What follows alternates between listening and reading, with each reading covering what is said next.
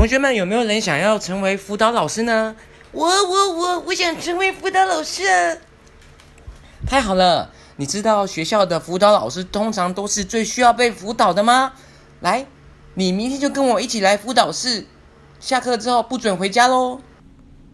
大家好，我是 Lumiere，游走于二十一维度的街头涂鸦教师。这个 Podcast 是由街头涂鸦艺术家女回 Lumi Lumiere 以轻松幽默的方式来和大家介绍街头涂鸦为什么这么酷，让大家对神秘的街头涂鸦有更完整的认识。期待有一天能和大家一起开心的涂鸦哦。今天我们的 EP Four 来跟大家介绍街头涂鸦里面常见的四种创作媒材，同时也和大家分享街头涂鸦为什么和其他的艺术形式是不一样的呢？街头涂鸦里面会常常会有四种常见的创作媒材，第一种是喷漆，第二种是麦克笔，第三种是贴纸。（sticker）。跟第四种是 stencil，S T E N C I L。喷漆当然就是大家常常能够知道的的这种喷漆，因为喷漆可以很迅速的做大型面积的创作，同时我们很快的喷完之后，喷漆很快就干了，我们又可以很快的离开，所以常常在街头涂鸦里面，我们会看到喷漆的这个创作方式。而第二个麦克笔 （marker） 是我们一般能够在美术社里面或者是文具店里面都找到的麦克笔。在麦克笔里面，街头涂鸦里面有个故事：为什么会产生麦克笔的技法呢？以前在一九五零年代多的时候，国外。有一位纽约的邮差，他每天为了要送大量的信件，但是纽约的路是很乱的，所以他就身上带着麦克笔，在不同的街角上面写下自己才看得懂的记号，方便他自己每次可以很及时的把这些不同的信件准时送到不同的住户。在麦克笔记法里面，常常也会有街头涂鸦的人用来练习签自己的名字或 tag。tag T A G 的意思是每个街头涂鸦人，我们会有自己的代号，然后我们会把我们自己的代号画在这个城市里面。像假如我自己就是 Lumiere，我的写法可能是 L U M I E R，我可能就会把我自己的。tag 写在这个城市里面，哎，等一下，我知道你现在在想什么，麻烦一下，请不要乱把我的名字写在街道上面，可以吗？你们这些王八蛋。OK，接下来第三个的街头涂鸦形式叫做 sticker，sticker 就是大家一般知道的贴纸。贴纸的创作方式，因为在以前的时候，涂鸦的人，我们的贴纸是。撕开贴上，我们就能够离开，所以它是一个很快的创作方式。但是以前在街头涂鸦，大家怎么取得贴纸呢？国外常常会有一些邮寄的呃包裹的地方，比如说是邮局，或者像我们知道的 FedEx 一些要寄送货运的地方，他们都会有一张贴纸，是让大家能够写上你要寄到哪里，你的收件人是谁。常常会有街头涂鸦的人，就会拿这些印的很大量的贴纸，先把它带回家，然后在这些货运邮寄的贴纸上面画上自己的图案，然后再贴在这个城市的不同角落。这是涂鸦里面一个还蛮有趣的文化特色。常常街头涂鸦的人在贴贴纸的那种心态，可能常常来证明我 Lumia 到此一游的感觉。第四个 stencil 板模，S T E N C I L 板模的创作方式是可以很快速的复制大量的图像。通常板模会配合着喷漆一起来使用。我们通常会先在厚纸板上面画上我们要画的图案，同时再把我们的图案把它黑线把它割掉。这样子的时候，喷下去就能够。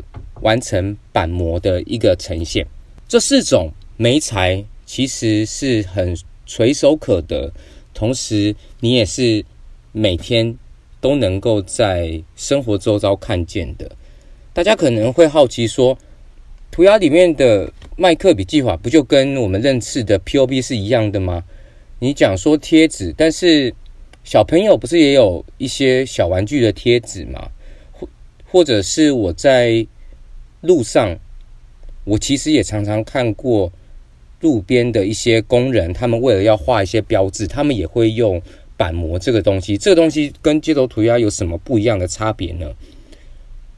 还记得街头涂鸦的原型是嘻哈文化，嘻哈文化的原型是社会运动吗？这个社会运动是出自于一种为了让这个世界更美好，或者是以弱势出发而做的一些社会行动，再加上绘画行为这两个东西，它结合在一起，才会成为街头涂鸦。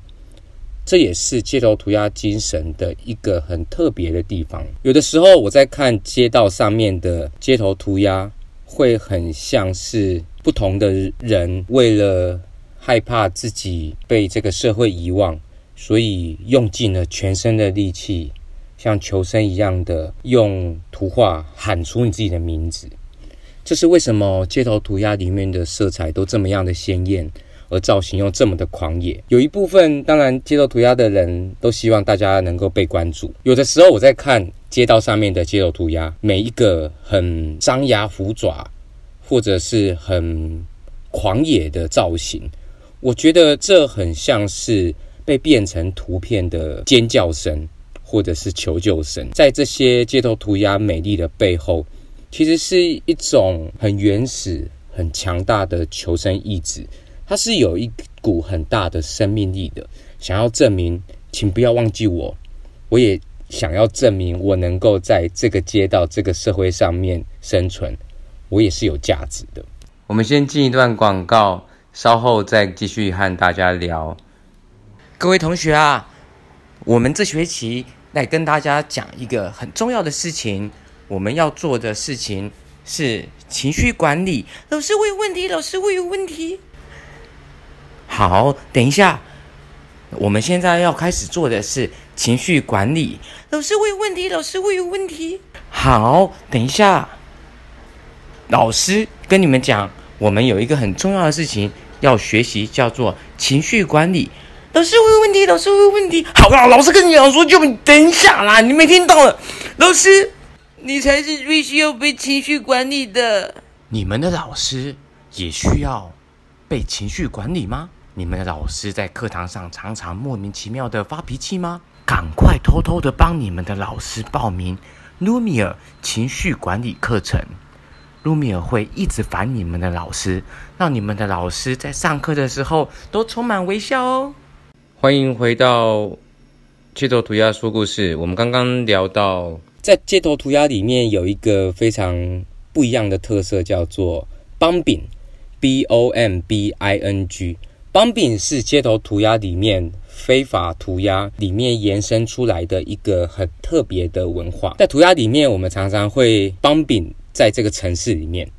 帮柄的意思是街头涂鸦的人运用天生非法创作的行为，来没有任何理由或者是肆无忌惮的让自己的作品出现在这个街道上面。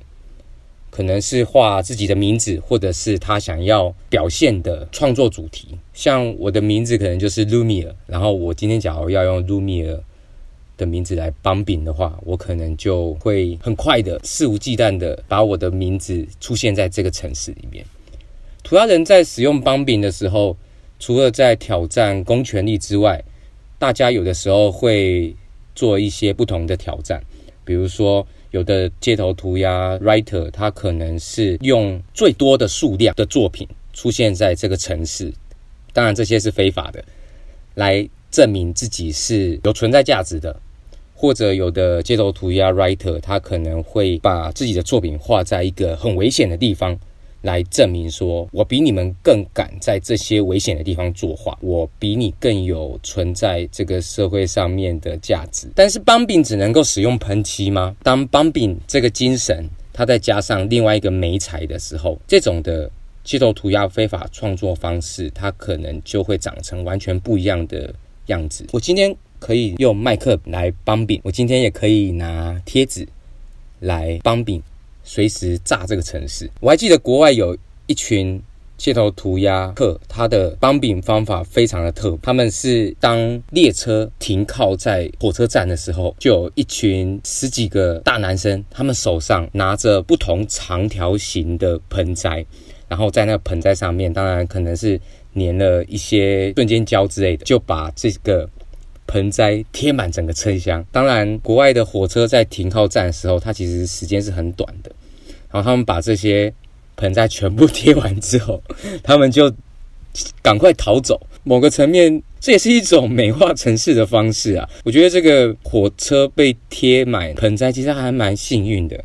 它像是另外一种被绿色植物占领的那种感觉。问到这里，你可能会有一个疑问：卢米尔，你讲这么多，那你自己有偷喷的经验吗？呃，如果我跟你讲说我没有偷喷，那当然是我骗你的，我当然也曾经有帮饼的时期。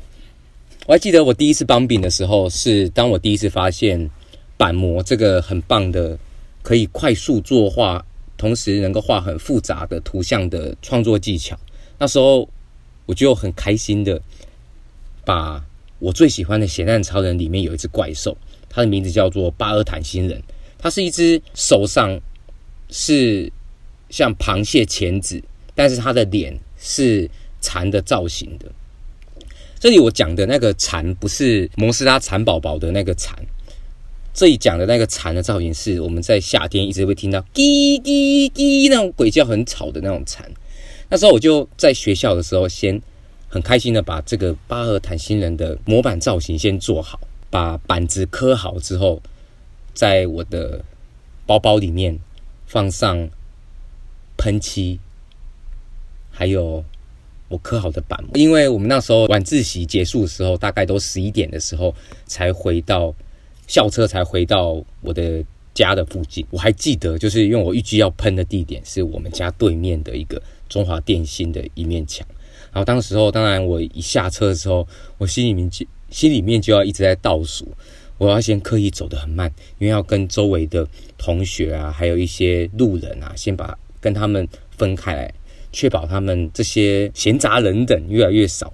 哦，当我快要走到我准备要喷的这面墙的时候，我心里面就有一个小剧场，心脏那会嘣嘣嘣嘣嘣嘣嘣嘣嘣，然后心里面会有一个小剧场说：“哦，快来了，不要紧张，不要紧张。”嗯，李建明现在深呼吸，三、二、一，好，喷啊！当然，当下我是没有喊出来，因为喊出来一定会被抓走。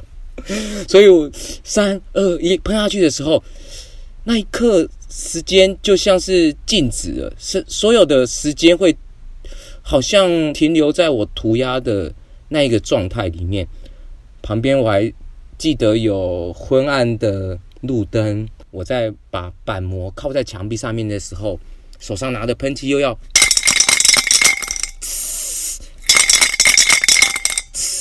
在。这样子很紧张的作画的过程之中，我要注意街角的左边或右边有没有人或是鬼跑出来。在短短的十几分钟里面，我就画了一大堆的巴尔坦星人，瞬间这个墙面就出现一个巴尔坦星人的军团一样。当时候超紧张的，在喷的同时，一下子我想说我要把作品完成，另外一下子又想说。如果有人出来的话，那这样我要往哪边逃？我要装作怎么样？我得把喷漆丢哪里？我得我得怎么样？因为那时候当然我身上穿的是学校制服的。当喷完之后，没有人发现，我就很满意的装作若无其事的回到家里。那时候我就想说：好，太好了哦，卢米尔今天表现的很好。我今天画一个非常大的作品。我今天喷了我第一个巴尔坦星人的邦饼。嗯，我今天好好休息。我大概周末的时候，或者人比较少的时候，我再回到创作的现场，再拿底片相机把我的作品把它拍下，就很开心的，又是上课、打瞌睡、睡觉、画草图。原本预计的是在这个周末的时候，我准备要去拍我的作品。结果突然有一天早上，我还记得大概第二天、第三天早上的时候，我妈就骂我。我妈说：“哎、你干嘛把那个咸蛋超人喷在人家对面的墙上啊？” 我当下就想说：“干，妈，你怎么知道我喷咸蛋超人？”然后，可是我当下又假装要说谎，我就讲说：“啊，什么咸蛋超人？”我妈说：“你不要再装了啊！”就就是咸蛋超人，我们从小长大，我们都在看的。那会喷八胆星的也只有你而已。你这样被对面的其他的人抓抓到怎么办？那时候当然我，我当时当然编了很多自己已经都已经忘了的谎言，去去去骗我妈妈，讲说啊怎么样怎么样怎么样。当然是最后还是被我妈妈发现了。但是我现在就还非常记得，当时在第一次偷喷的时候，我第一次带着我自己刻的模板去帮饼的时候，那种。刺激感跟新鲜感，一直到现在都还记得。以上是这一次的 EP Four，非常高兴能够跟大家分享我的涂鸦故事。我是 Lumiere，游走于二十一维度的街头涂鸦教师，一起奉献好的作品给这个世界吧。